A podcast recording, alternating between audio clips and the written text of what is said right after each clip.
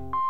Convoca a los chilenos mayores de 18 años a un plebiscito para que se pronuncien sobre la aprobación o rechazo del texto constitucional propuesto por la Junta de Gobierno. Recibieron el poder del general Pinochet y lo recibieron dentro de la constitución que nosotros elaboramos. de cuenta desde hoy con una constitución que ya no nos divide. Tenemos hoy por fin una constitución democrática. La mandataria ha definido la futura constitución como moderna, madura y ciudadana. La libertad, la igualdad, la solidaridad desde la sala de redacción de La Tercera, esto es Crónica Estéreo. Cada historia tiene un sonido. Soy Francisco Aravena. Bienvenidos.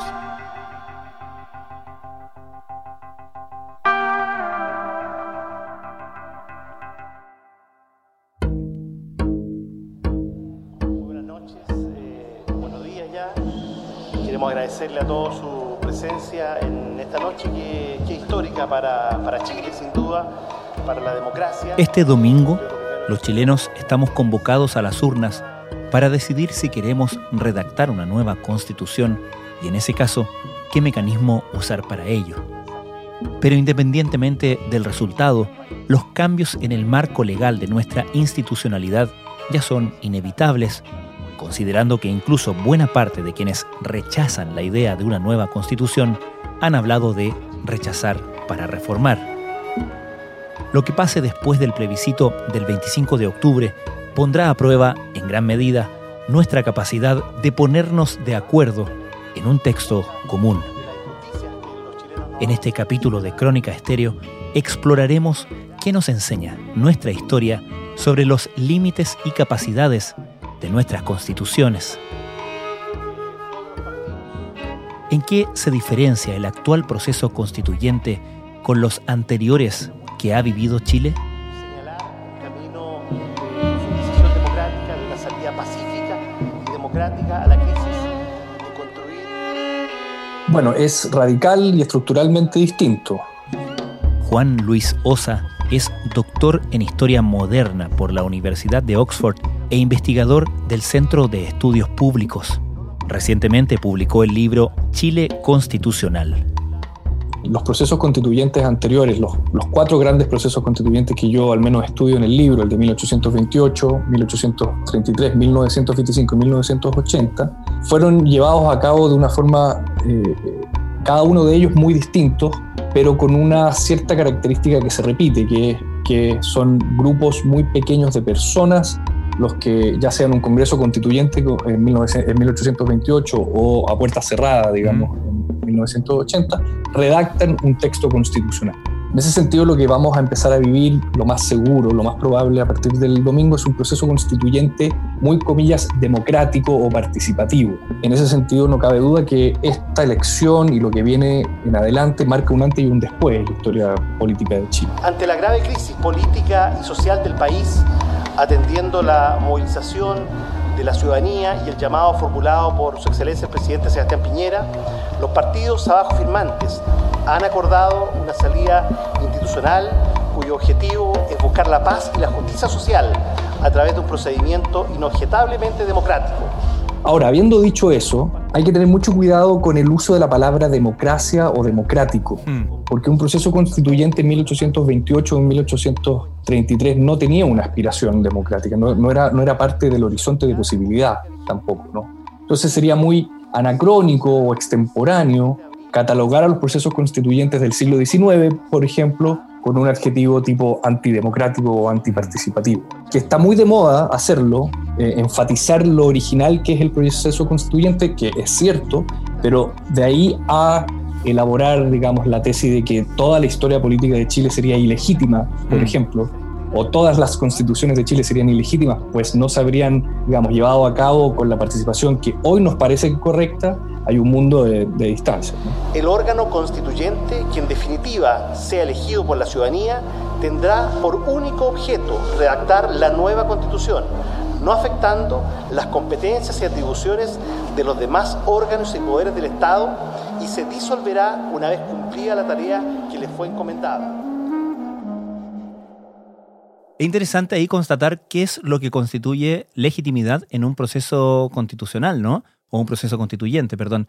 Porque evidentemente que lo que hoy asumimos como legitimidad democrática no puede haberse parecido a lo que constituía eso el año 1925 y mucho menos en 1833, ¿no?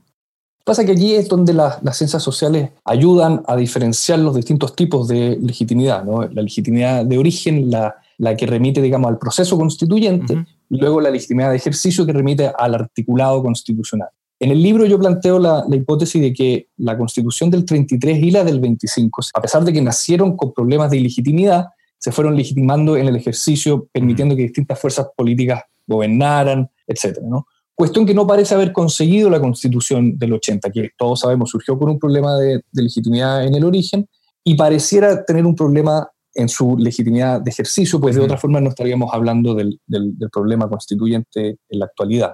Pero cada momento es muy distinto. Quizás incluso más, volviendo a la pregunta inicial, quizás lo más novedoso del proceso constituyente actual es que no hay participación alguna de los militares. Hmm. Y eso es muy novedoso. Muy buenos días.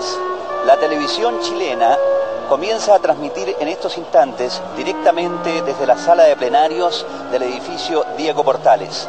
En algunos instantes más se efectuará aquí, en esta sala, la solemne ceremonia en la cual el presidente de la República, general de ejército Augusto Pinochet Ugarte, procederá a jurar la constitución, jurar respetar y hacer respetar la constitución de la República de Chile.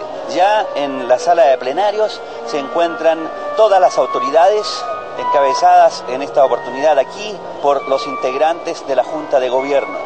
En la constitución del 28 tampoco hubo una gran o masiva participación de los militares, pues el proceso constituyente recayó en el Congreso Constituyente. ¿no? Pero desde el 33 en adelante han sido los militares quienes de una u otra forma han dirigido el proceso constituyente o han estado muy cerca de él. En el caso del 25 no lo dirigieron explícitamente, pero estuvieron muy cerca del presidente Alessandri en la conformación que derivó luego en, el proceso constituyente. En ese sentido, quizás sí, más o menos democrático, insistiendo en la primera pregunta, quizás lo más novedoso es que no estamos enfrentados a la posibilidad de las Fuerzas Armadas interviniendo en el proceso constituyente. Hoy 11 de marzo de 1981 comenzamos un nuevo periodo de nuestra historia patria, al entrar en vigencia la nueva constitución política del Estado y por ello debemos tener la más amplia e íntima convicción de que una vez más Chile ha de reencontrarse con los valores y costumbres que constituyen el ser nacional y el alma de su pueblo. ¿Por qué crees tú que la constitución del 25 sí logra legitimarse en su ejercicio y la constitución del 80 falla en hacerlo, aún habiendo la constitución del 80, en cierto sentido, sobrevivido, ¿cierto? El cambio, obviamente primero la transición, que está muy obviamente tutelada por la propia constitución, pero luego los procesos reformadores posteriores, eh, el más eh, notorio de todo, el año 2005, cuando Ricardo Lagos celebra esta nueva constitución, básicamente, es la misma constitución, pero cuando pone su rúbrica en esa constitución. Mira, eh, hay distintas respuestas para esa pregunta. En el, en el, libro yo ensayo la hipótesis de que, al igual que la constitución del 33, la constitución del 25 fue una reforma de su antecesora. Y por lo tanto tuvo lo que Joaquín Trujillo, mi colega en el CEP, llama deferencia con el pasado, con la idea de construir futuro, no, no, no de anclarse únicamente en el, en el pasado. Y eso ocurre no tanto en el articulado, porque las constituciones son muy distintas, la del 33 y la del 25, pero sí en el, proceso que derivó en el texto constitucional. Ahí uno denota cierta deferencia con el pasado, y por eso que no hablan de una nueva constitución, sino que hablan de una reforma constitucional. Esa deferencia no se replicó en el proceso constituyente de 1980, porque desde muy temprano, en 1900, después de septiembre del 73, la dictadura habló siempre de un nuevo proceso, de una refundación del país, que debía llevarse a cabo económica, política, social e institucionalmente a través de una nueva constitución. Un 11 de marzo de 1974, la Honorable Junta de Gobierno entregó a los chilenos las bases de sustentación política y filosófica que embarcarían su accionar, contenidas en la Declaración de Principios del Gobierno de Chile y donde se planteaba la necesidad de dotar a nuestro país de una nueva y moderna institucionalidad que sobre la base de la libertad, de la libertad del hombre, permitiera el máximo grado de perfección personal y social, otorgándole a cada uno de los chilenos igualdad de oportunidades en la vida. Me parece que ese peso de ilegitimidad, esa poca deferencia con el pasado, le ha generado problemas muy profundos a la Constitución, mm. pues todavía la sociedad está dividida en torno a su articulado. Porque la verdad es que en los hechos, la Constitución del 80 fue la imposición de un sector político sobre el otro. En el 25 y en el 33 uno podría decir algo similar, pero al no haber sido completamente una refundación constitucional, al haber permitido que otros sectores muy luego en el ejercicio entraran en el, en el, en el juego constitucional, se fueron legitimando en el ejercicio. Tenemos acá una refundación profundamente revolucionaria, incluso estructural. Y eso es algo que le pesa simbólica y retóricamente muy, hasta el día de hoy. Un 11 de septiembre de 1980, la misma ciudadanía en forma mayoritaria aprobó la nueva constitución política del Estado, que sobre la base de la libertad, la seguridad, la justicia y el progreso va a orientar hacia el futuro la consecución de un proceso que el pueblo chileno lo ha hecho suyo. Respecto de ese ánimo refundacional de la constitución del 80, ¿podemos decir entonces que la del 80 es la primera y la única constitución que ha roto con su pasado y que de alguna manera, por lo tanto, si quisiéramos como aprender lecciones en un eventual nuevo proceso constitucional, sería mm, recomendable ir a recoger esa tradición como ustedes con Arturo Fontaine lo plantaron alguna vez, eh, ir a, revisar y a, rescatar de alguna manera la, tradición de la constitución del 25? Mira, aquí, aquí hay dos planos cuando uno, eh, al menos, ¿no? cuando uno plantea la tesis de la tradición y de la continuidad constitucional. ¿no? Está por un lado el plano más material o jurídico, si tú quieres. ¿no? ¿Cuántos artículos se repiten en una constitución y en la otra? que es un trabajo que, hizo muy bien Jaime Arancibia, eh, eh, que fue estudiando artículo por artículo y cuánto porcentaje constitucional se repite entre una y otra. ¿no? Ese es un plano meramente jurídico o netamente jurídico, pero hay un plano más simbólico, más sociológico, de, que la sociología detrás de las constituciones, que se preguntan por, por la deferencia, como te decía. ¿Cuáles fueron los mecanismos de los distintos procesos constituyentes y hasta qué punto fueron tuvieron empatía o simpatía con la tradición constitucional, con la generación constituyente que dejaron atrás. Y me parece que si bien la constitución del 80 replica muchos artículos de las constituciones anteriores, el proceso constituyente es muy poco diferente. Y es, es el tipo de ejercicio refundacional que creo la nueva constituyente, la nueva convención, no debería replicar porque entraríamos en el mismo ejercicio refundacional de la Constitución del 80. Después de las diversas reformas realizadas a la Carta Fundamental de 1925, el golpe militar de 1973 suspendió su vigencia. La Junta Militar creyó necesaria una nueva institucionalidad que partiera de cero, por lo que se designó una comisión de estudios de la nueva Constitución. Como te decía antes, uno debe ser deferente con lo que está dejando, readaptándolo, acomodándolo no barriéndolo de raíz.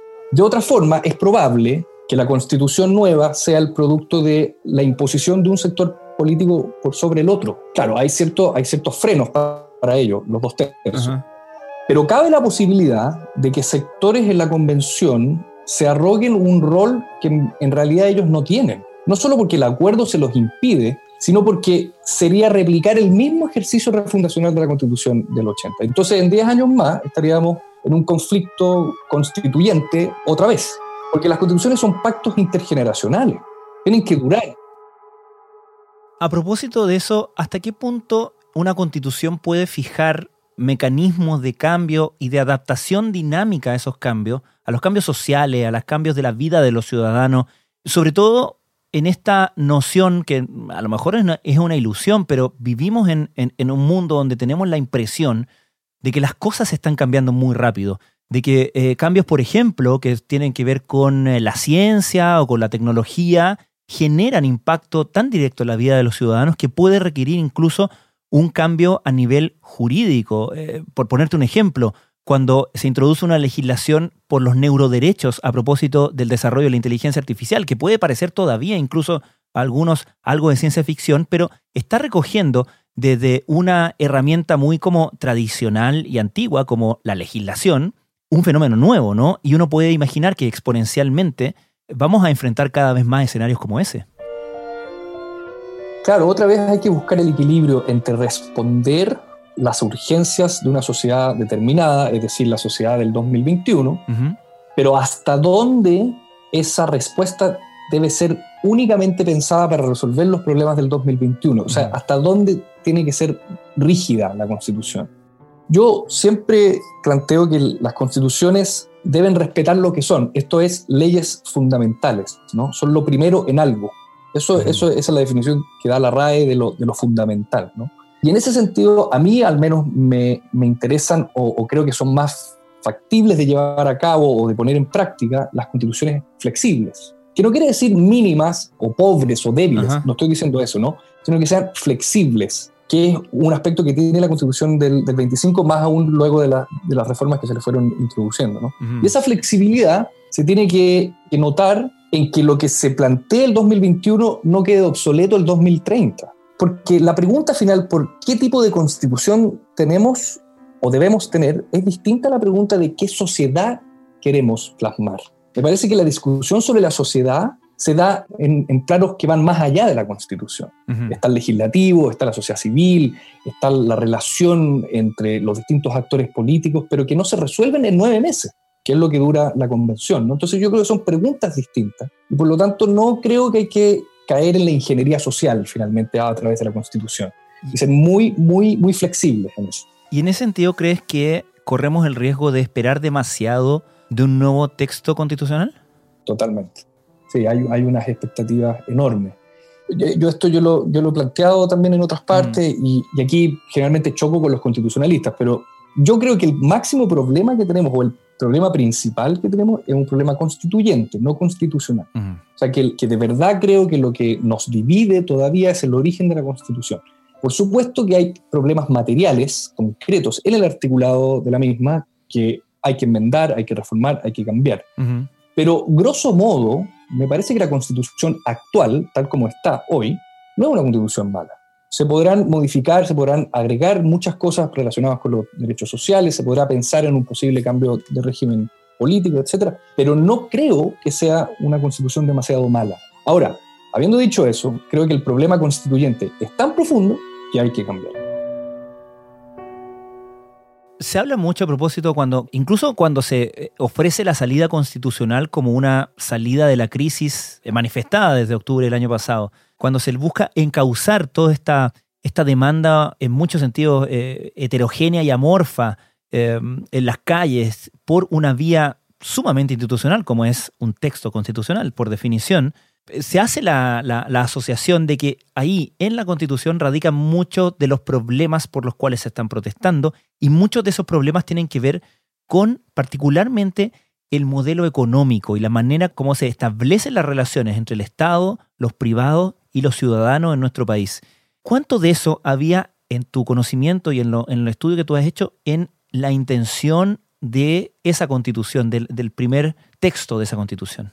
Sin lugar a dudas que la primera versión de la Constitución del 80 intentó plasmar visiones ideológicas muy rígidas, que obedecían a, la Guerra Fría, a una concepción muy gremialista y conservadora de la sociedad. El neoliberalismo está detrás de muchos de los articulados, de, de, de, de muchos de los capítulos, digamos, de la, de la Constitución. De eso no, no cabe duda. Un gobierno militar y un régimen democrático son dos realidades distintas, pero no son dos realidades opuestas. Y la prueba es que no son opuestas es que el régimen militar fue el que propició llegar a la democracia y el que lo logró.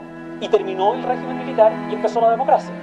Me parece, sin embargo, que si el problema fuera meramente constitucional, eso se resolvería en vía reforma. Uh -huh. O las reformas introducidas habrían sido suficientes. Porque además, lo que no hay que olvidar es que una cosa es la constitución y otra cosa es lo que genera o todo, todo el entramado administrativo, legal y, y, jurídico, digamos, que está detrás, que va mucho más allá de la constitución. Es decir, por mucho que queramos desprendernos por completo del neoliberalismo mediante la nueva constitución, lo más probable es que no lo logremos tampoco.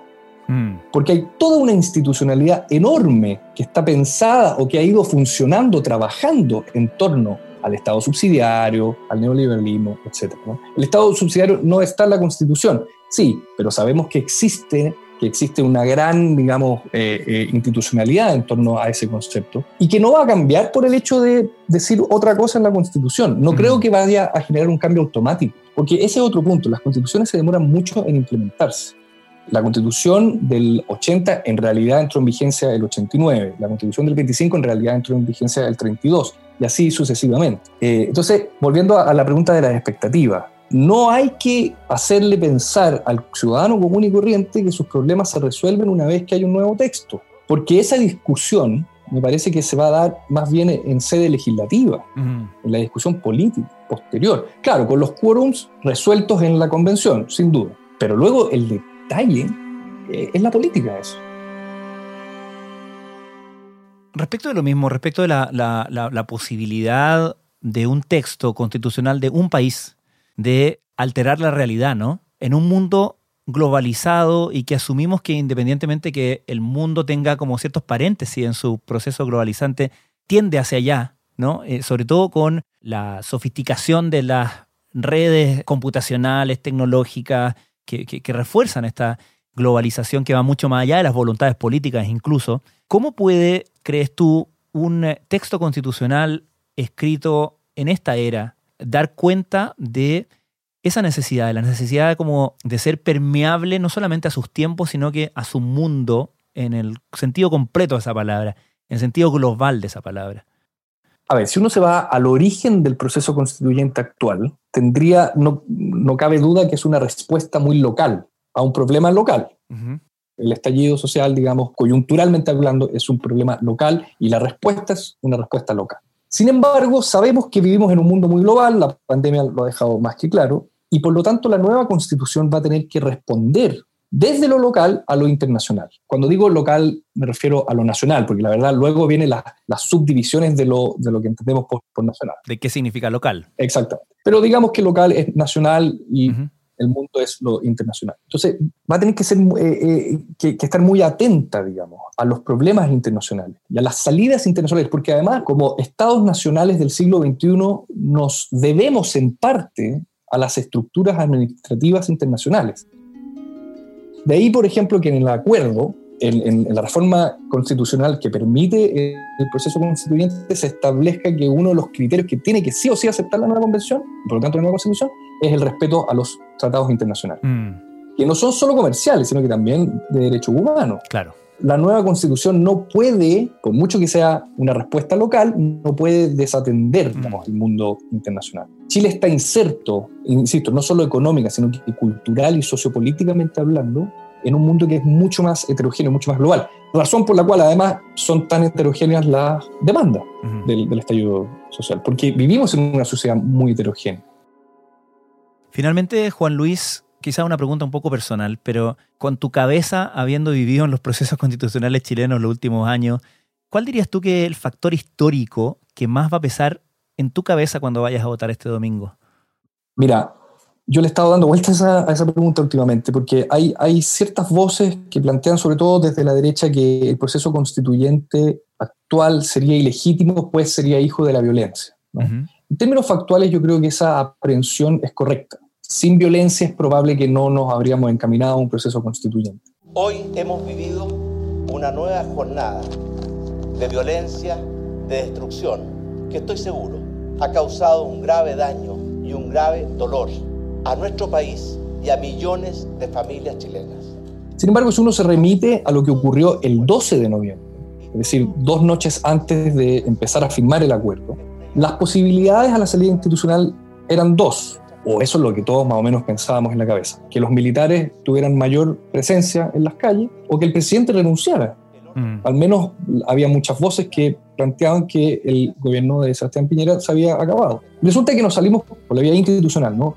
Eh, fue el propio presidente el que abrió la puerta a una nueva constitución. Él lo dijo el 12 de noviembre. Luego, por supuesto que tomó un rumbo distinto, ¿no? No sé si le guste o no, pero al menos la salida institucional fue, o la, digamos, el, compartir responsabilidades institucionales surgió desde el propio Ejecutivo. Entonces, cuando yo vaya a votar el domingo, lo más probable es que voy a hacer una reflexión de qué es lo que ha ocurrido en el último año y en qué situación estábamos el 12 de noviembre, más que el 15, ¿no? Y yo le voy a dar las gracias finalmente a la tan, digamos, criticada clase política de que la salida haya sido institucional. Espero que siga así, que siga, digamos, esa senda de la institucionalidad, que no se salgan de los marcos del acuerdo, que la convención verdaderamente funcione como convención y no como congreso paralelo, etcétera, ¿no?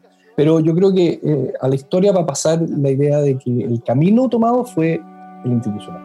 Una vez redactada la nueva Carta Fundamental por el órgano constituyente, esta será sometida a un plebiscito ratificatorio. Esta votación se realizará mediante sufragio universal obligatorio.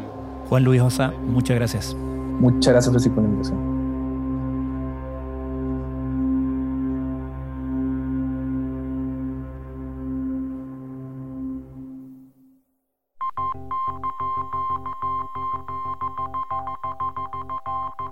Crónica Estéreo es un podcast de La Tercera. La producción es de Rodrigo Álvarez y Melisa Morales. Y la edición de quien les habla, Francisco Aravena. La postproducción de audio es de Michel Poblete. Nuestro tema principal es Hawaiian Silky de Sola Rosa, gentileza de Way Up Records. Nos encontramos pronto en una nueva edición de Crónica Estéreo.